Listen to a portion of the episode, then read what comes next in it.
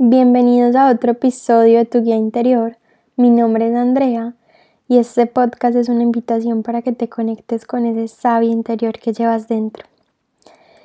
Les hablo después de varios tiempo de estar un poquito perdida, no saben la falta que me hacía retomar el podcast, volver a mí, siempre ha sido como una manera de conectarme conmigo misma y quiero empezar hablándoles de de qué locura es hacer lo mismo una y otra vez y esperar a resultados diferentes. En estos días yo hablaba con una persona súper cercana a mí y le decía como, parece que estrés, vine acá a ser mi mejor versión y literalmente estoy siendo lo peor. Estaba súper frustrada conmigo misma porque por primera vez en mi vida estaba como sufriendo por mi autoestima, con una autoestima bajita. Y no era por, por lo que por lo general es, por mi físico, porque me siento gorda, pues como cuando yo siempre relacionaba la autoestima como con no sentirme bien conmigo en ese sentido físico y pues banal, sino que por primera vez en mi vida estaba teniendo dilemas súper grandes con mi autoestima en el sentido de mi personalidad. No me estaba gustando la persona que yo era y pues la verdad mi vida ha dado un giro radical desde que llegué acá a Barcelona. Em, pasé de ser emprendedora a pues estar en una empresa de recursos humanos donde amo porque me estoy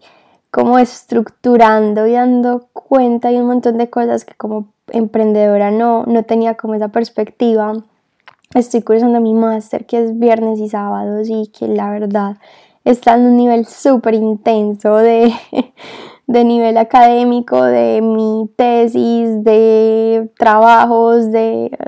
un montón de cosas. También pues por el lado de, mis clientes reales de coaching, que también tengo que lidiar con sus expectativas, de responsabilidad, transcribir las sesiones. Y bueno, eh,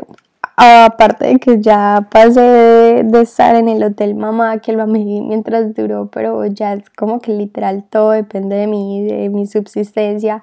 Y también tenía como cierta presión por, porque estoy en un intercambio, entonces como que a todo sí, porque pues nunca sabes cuándo se va a volver a repetir. Entonces estaba como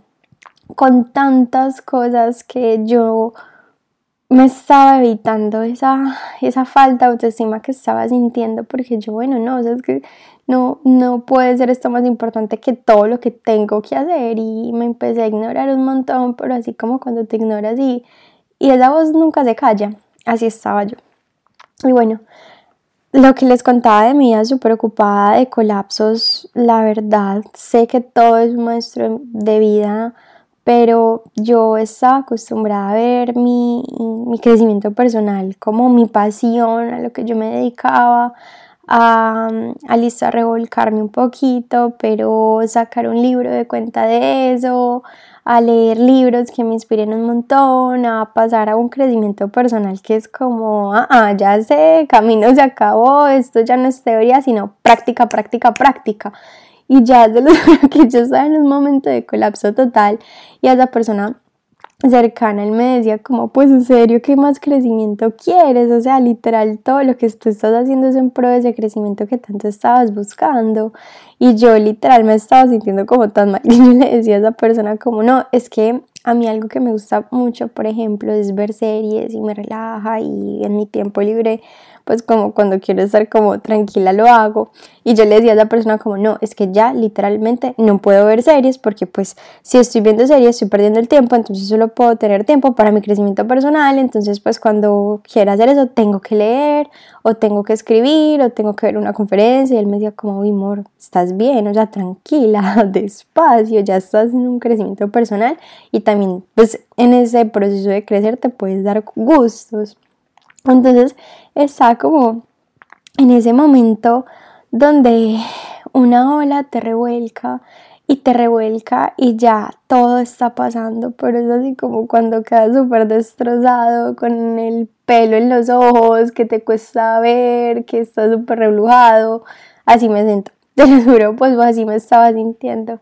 Y estaba súper triste porque me estaba extrañando un montón y sabía que estaba haciendo un montón de cosas prácticas para mi crecimiento personal, pero me estaba sintiendo súper distanciada de mí y entré en ese modo súper automático en que,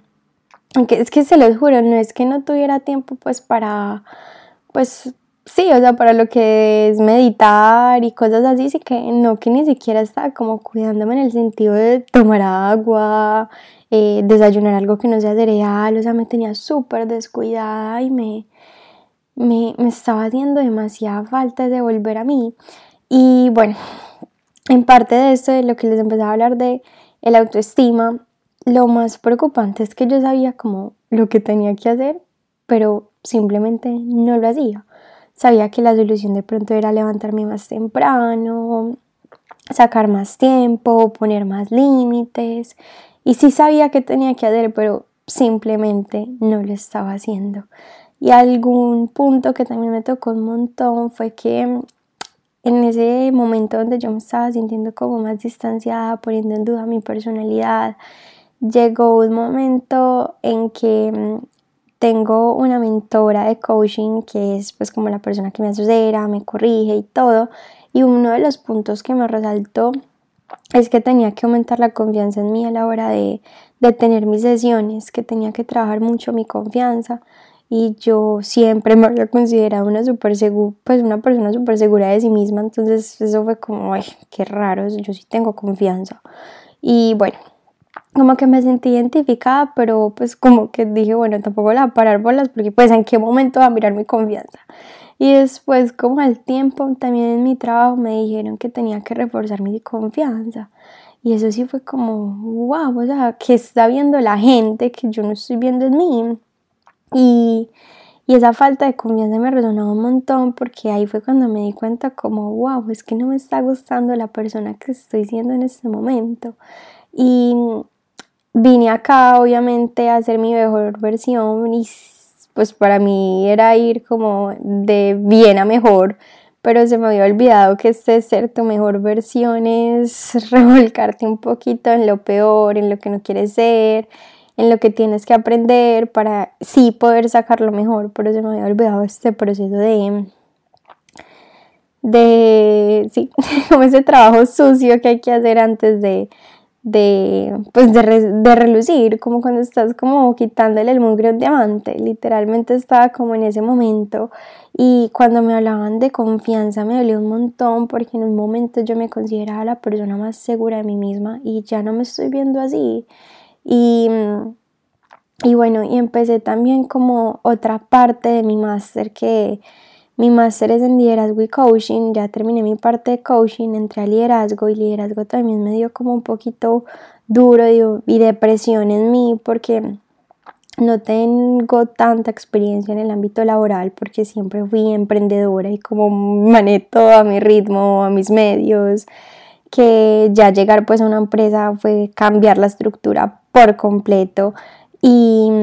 pues y también en liderazgo nos hablaban de lo que es un líder, los tipos de líder. Eh, la mayoría de mi máster pues son mayores, entonces tienen mucha experiencia en ese sentido y se los juro que para mí era como que me hablaban en chino y empezamos a hacer un test y me di cuenta de que por ejemplo yo era súper mandona y yo qué, en qué momento, o sea, un montón de cosas de mi personalidad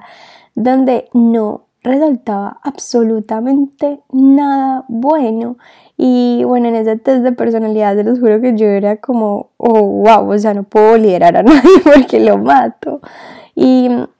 ahí fue cuando me di cuenta que, pues, que ese test era de cómo era mi perspectiva hacia mí, pero después cuando hicimos como las perspectivas de otras personas hacia ti, fue como, la gente está viendo como también ese lado bueno que yo no estoy viendo, o sea, no solo están viendo mi falta de confianza, sino que muchas personas resaltaban como mi creatividad o mi tacto, mi respeto, o sea, se los juro que a mí nadie me había resaltado que yo era una persona respetuosa, entonces fue un montón de cosas que empecé con un dilema de personalidad, de falta de identidad, o sea, se los juro que, que estaba en esos dilemas, pero no tenía como la energía para atenderme y lo que les decía sabía lo que tenía que hacer, pero simplemente no lo hacía. Entonces en esa ola que me revolcó yo me estaba ahogando por esas ansias de hacer Andrea perfecta y sin permitirme ser esa Andrea perdida que, que había que atenderla, no ponerle más expectativas y exigencia. Entonces estaba pasando por ese periodo que la verdad siento que duró bastante. Y en medio de ese caos tuve demasiada conexión con un profesor de mi máster que pues que explicó todo lo del liderazgo y eso con un tema que me frustró un poquito por no saberlo. Pero después cuando entramos en esta parte del liderazgo personal, que es lo que a mí más me apasiona, hablar de, pues, desde adentro hacia afuera, eh, hice demasiado clic con él y nos dio una clase que yo fui como wow, que es la psicología del cambio y por eso el nombre de este episodio. Me quiero basar en la psicología del cambio porque se los juro que creo que ha sido de los descubrimientos más útiles que he hecho en mi vida. Toda mi vida tuvo demasiado sentido cuando, pues como cuando conocí este mecanismo y creo que les puede ayudar a, a tener cambios realistas en su vida. Algo que también me, me permitió muchísimo darme esta oportunidad de cambio es que también hablé con el profesor porque me estaba sintiendo, como les decía, o sea, revolcada por una ola, como tan perdida, tan desorientada y eso me cuesta a mí un montón porque siempre he resaltado de mí que soy una persona súper enfocada y yo soy como enfocada en qué, o sea, perdida completamente. Y en vez de pues darme ese proceso de cambio, literalmente yo me doy látigo, entonces estaba así mal, entonces literal le dije que si podíamos hablar y 3, 2, 1 me puse a llorar, yo, mi profesor, por favor, escúcheme. y él literal como que se sentó conmigo y descubrí que mi mayor exigencia era que un lado de mí tiene tanta seguridad en lo que yo quiero ser, o sea, en esa Andrea futura que se suena, no sé, llenando estadios para hablar de la salud mental, de la inteligencia emocional, de cuáles son las claves para ser feliz, o sea, de impactar en el mundo, que es mi mayor sueño con esta pasión que tengo y no dudo, o sea, se los juro por Dios, eso sí es mi parte de super personalidad, no dudo de que sí o sí lo vaya a hacer, de que sea súper, sí, o sea, de que voy a llegar a hacer eso, pero mi problema más grande es que esa Andrea futura, a comparación de la Andrea de ahora que está sentada en su cuarto haciendo un podcast, se siente tan pequeña a comparación de esa Andrea grande que como siempre tengo a Andrea futura en ese foco, esta Andrea literal solo siente presión, exigencia, frustración. Y hablando con mi profesor, él me decía como, bueno, o sea, y todo esto que me estás diciendo de que quieres ser oradora, de que quieres impactar a las personas, de que quieres ser coherente, de que quieres estas cosas, lo puedes hacer. O sea, es como que tienes algún problema, no puedes hablar, eh, ¿tienes algo grave que no te permite hacer lo que quieres? Y yo, no, pues grave no. O sea, y él me decía, listo, entonces lo puedes aprender. Y yo, sí. Y es que, bueno, entonces, ¿por qué estás sufriendo? Y yo, pues, no sé, por nada. O sea, como que sí sé lo que me estás diciendo, pero no. O sea, y así como cuando uno está en su diarrea mental y ahí se queda. Entonces, algo que, que él resaltó era que yo era Andrea en proceso y que esta Andrea en proceso, literal, está en camino a ser esa Andrea futura, pero que esta Andrea en proceso tiene como ese permiso a equivocarse, a fallar, a retroceder y, y todo eso que le va a permitir ser esa Andrea futura, pero que dejara de pensar que esa Andrea futura era de camino lineal que era subiendo un paso a paso, de que voy de más a mayor y así, sino que literalmente todo esto que estoy viviendo es necesario porque estoy en mi proceso. Y me quedé tanto con Andrea en proceso, se los juro, yo después de eso llegué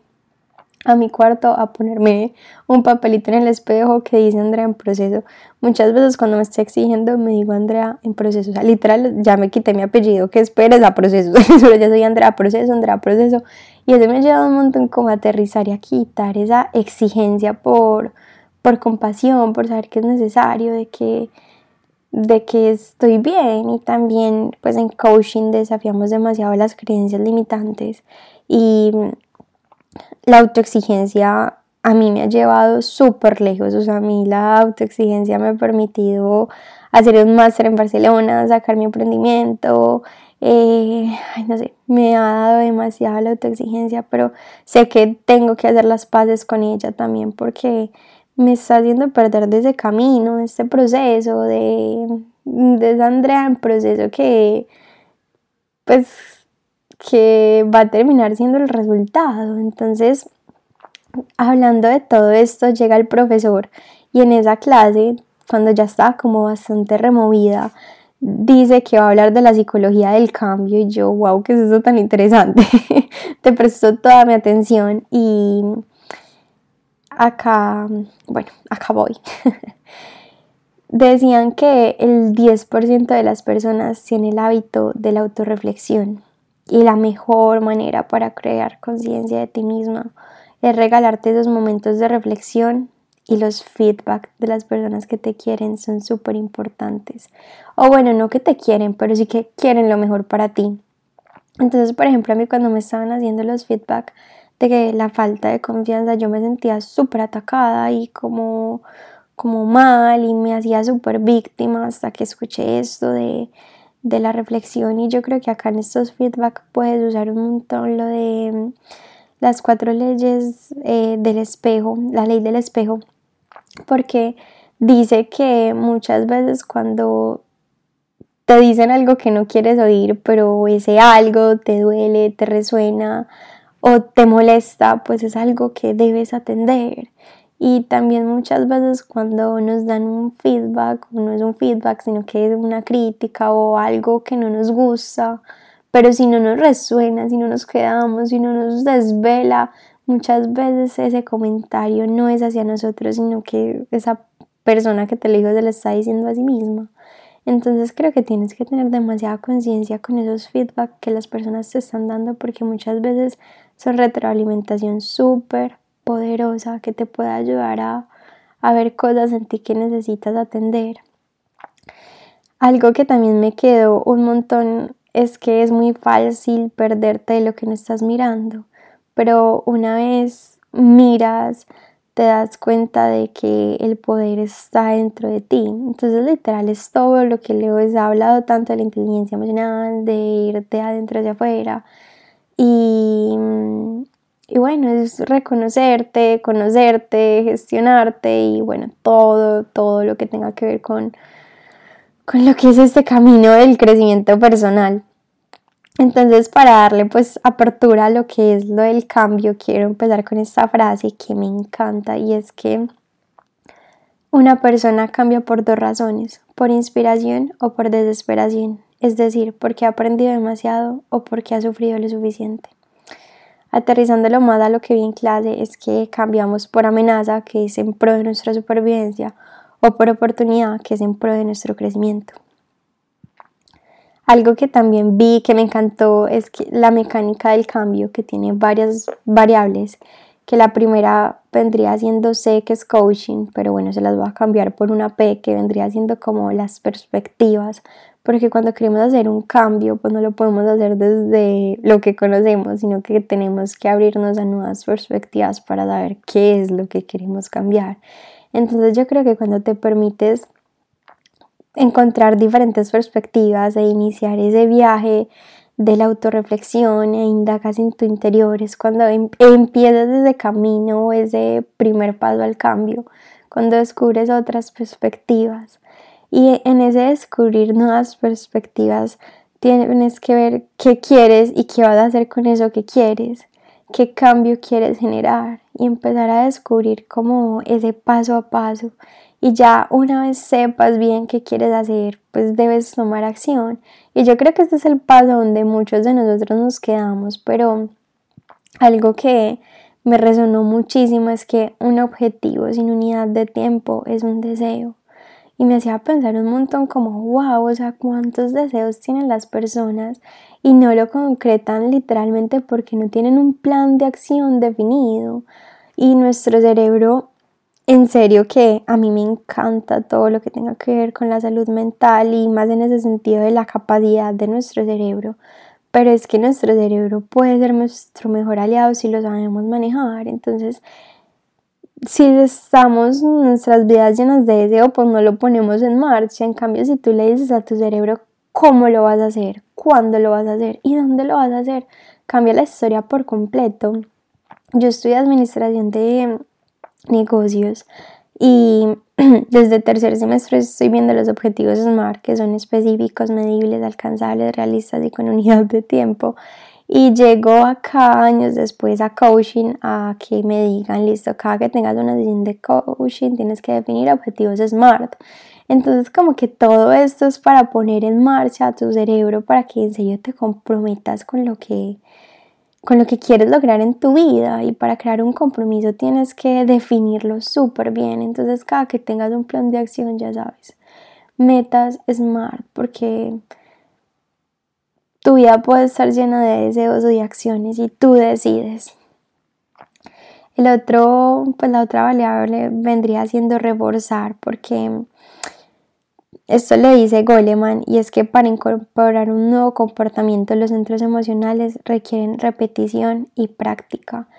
Entonces literalmente lo de Roma no se construyó en un día, necesitas demasiada práctica y repetición para lograr lo que tú quieres, pero hay varias cosas que te pueden ayudar. Entonces una de ellas puede ser reedición de cuentas. Entonces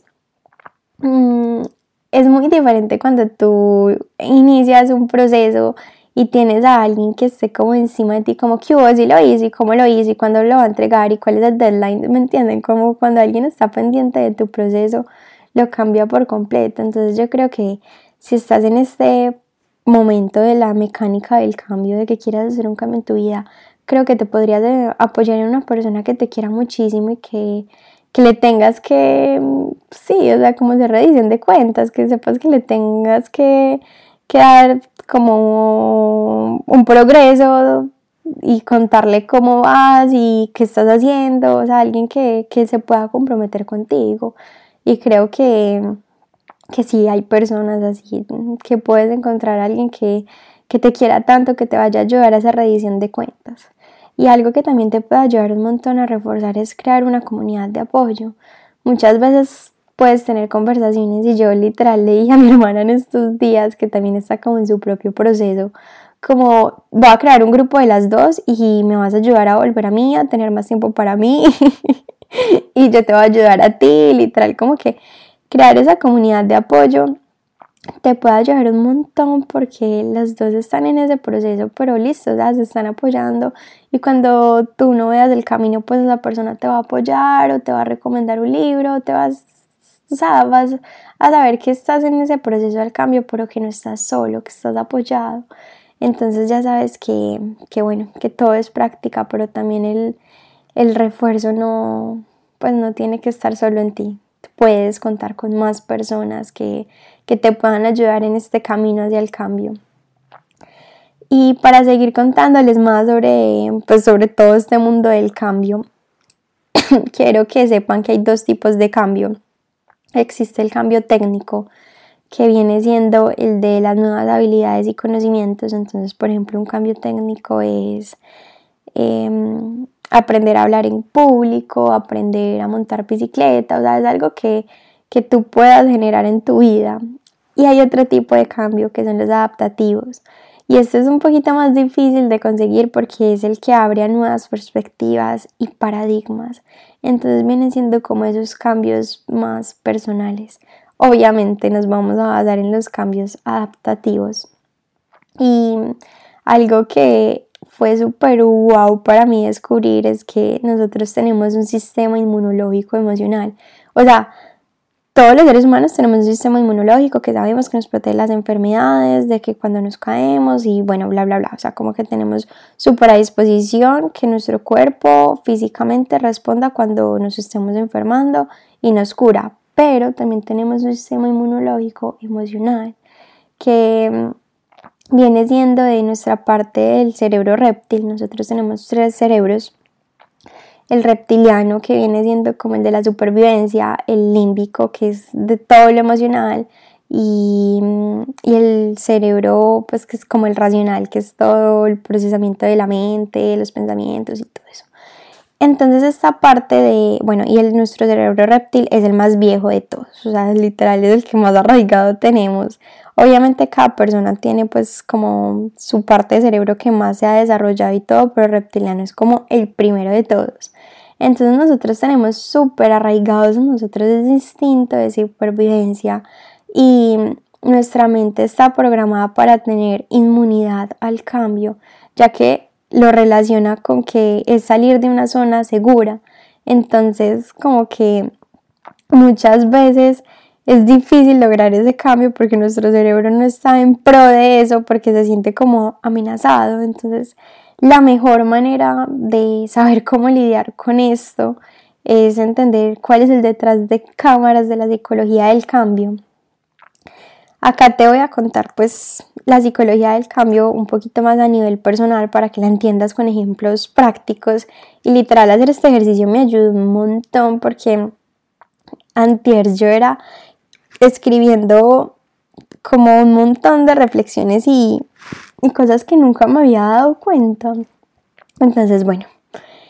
lo primero que debes descubrir en este proceso de inmunidad al cambio es cuál es la intención de cambio. Entonces, este paso consiste en descubrir cuál es ese cambio adaptativo que tú quieres hacer en tu vida. Yo, por ejemplo, estoy súper centrada desde que llegué a Barcelona en construir mi mejor versión e influenciar en las personas a través de la inteligencia emocional. O sea, eso ha sido algo que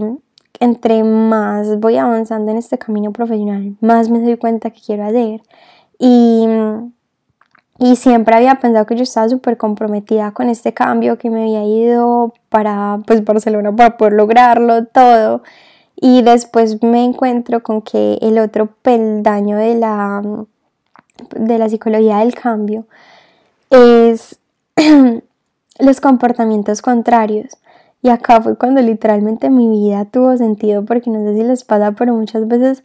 queremos cambiar algo en nuestra vida y literalmente hacemos todo lo opuesto. O sea, es como que queremos, eh, no sé, eh, tener un estilo de vida saludable. Estoy comprometido con eso. En el almuerzo como hamburguesa. O sea, les ha pasado eso, como que literalmente esos comportamientos contrarios como que son cosas que nada que ver con lo que nos proponemos y de algún sentido nos saboteamos y después nos culpamos y bueno, volvemos a caer como ese ciclo vicioso. Yo estaba así porque, fue pucha, yo sabía que ese era mi objetivo principal, razón de vivir, todo, pero por ejemplo, lo que yo estaba haciendo es que dejé mi rutina de crecimiento personal y cada vez me alejaba más de las redes sociales que literal fueron como el gancho que me hizo pues como crecer profesionalmente, que me permite tener mi emprendimiento. Y eso a mí me da un montón de látigo porque yo decía, wow, o sea, porque si quiero algo estoy haciendo todo lo contrario.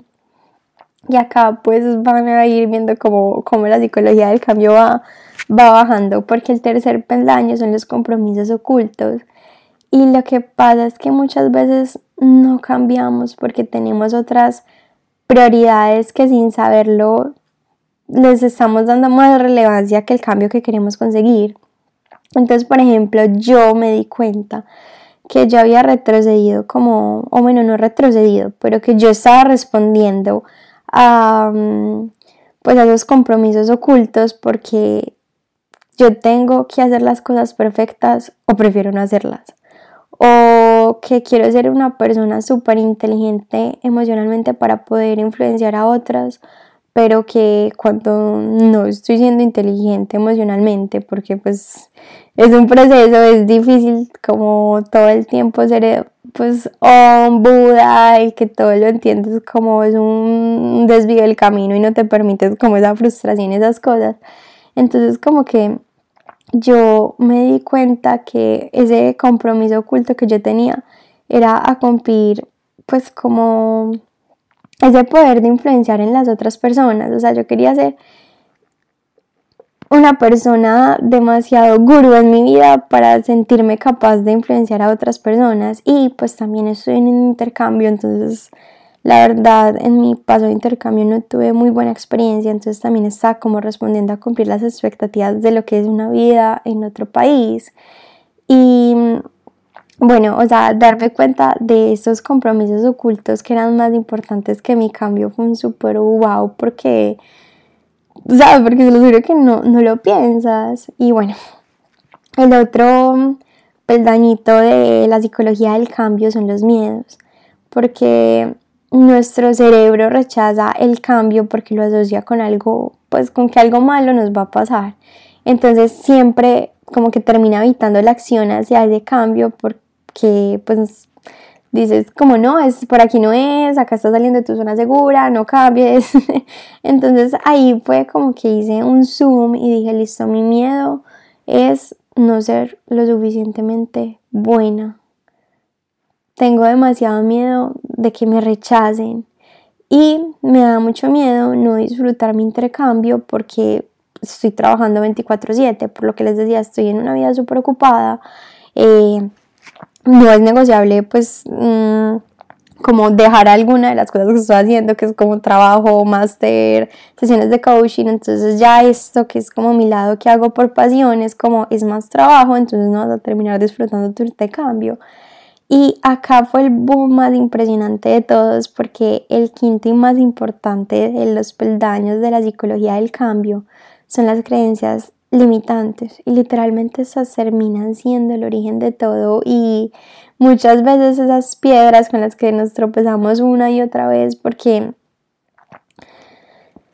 porque no somos conscientes de ellas, pero una vez las enfrentamos todo cambia. Entonces saber que, por ejemplo, el cambio que yo quería hacer era hacer mi mejor versión e influenciar a las personas y darme cuenta de que tenía como creencias limitantes, de que tengo valor en la medida que impacto a otras personas. Entonces mi valor ni siquiera me lo estaba dando yo misma, sino que estaba deseando que otras personas eh, pues se sintieran impactadas por mí.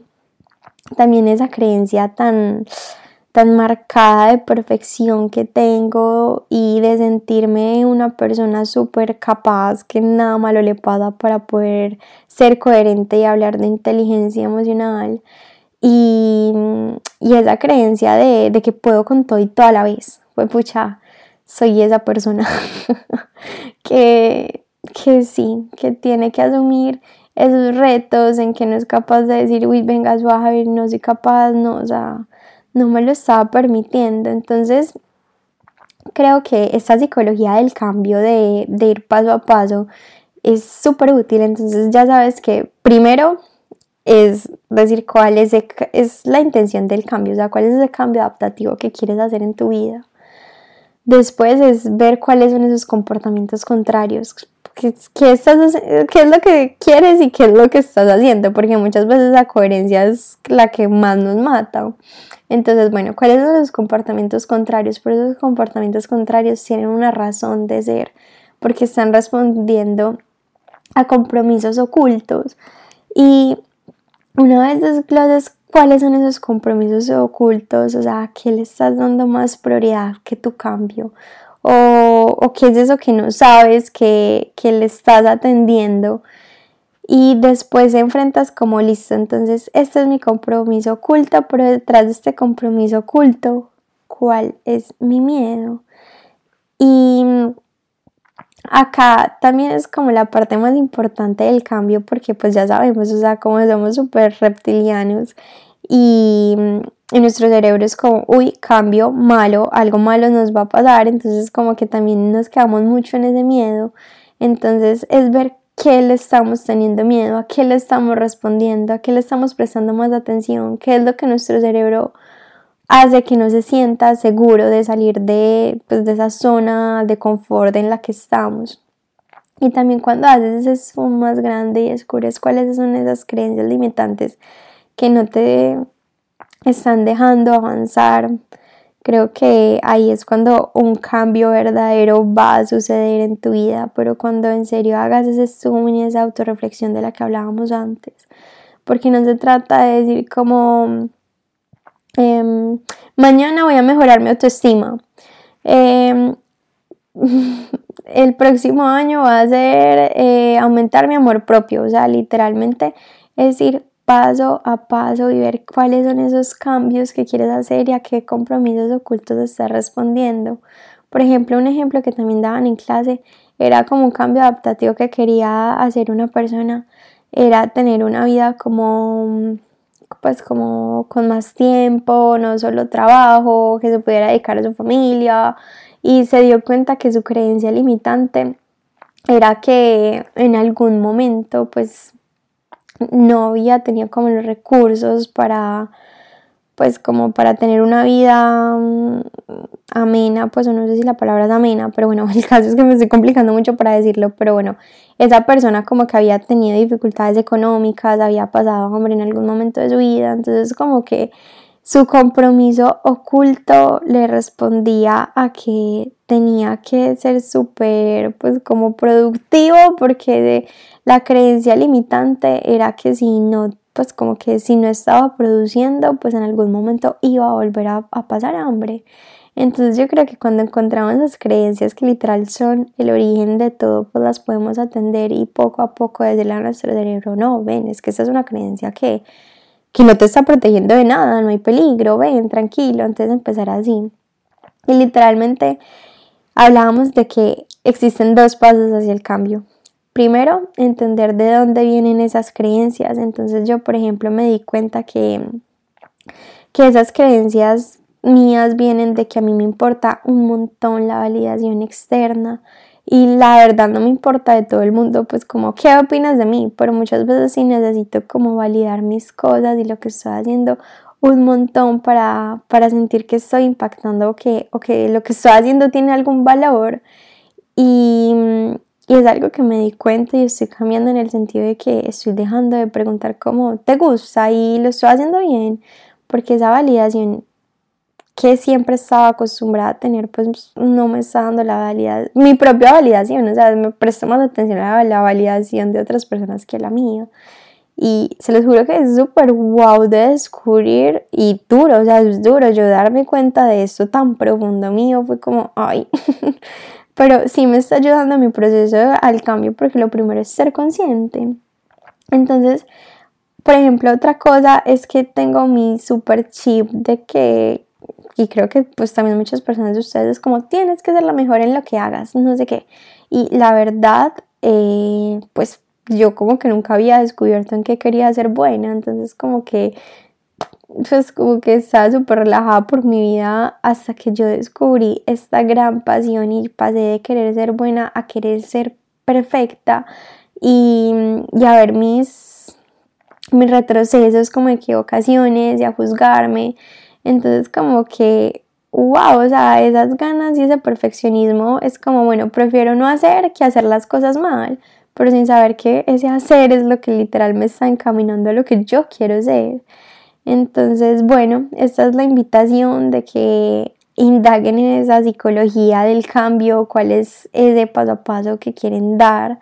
y, y descubrir a fondo, trabajar los cambios desde a fondo, ponerse metas y, dejar de desear tanto. Un cambio requiere acción, requiere retroalimentación y mm, más que todo requiere pequeños pasos. En clase hablábamos mucho de tomar riesgos, de decirle al cerebro como, uy, mira, no, no está pasando nada, esto te está ayudando y demostrarle que ese cambio es seguro, pero siempre actuando. Hablaban de que es mejor pedir perdón que pedir permiso entonces, como empezar de a poquitos, pero actuando y haciendo ese cambio que,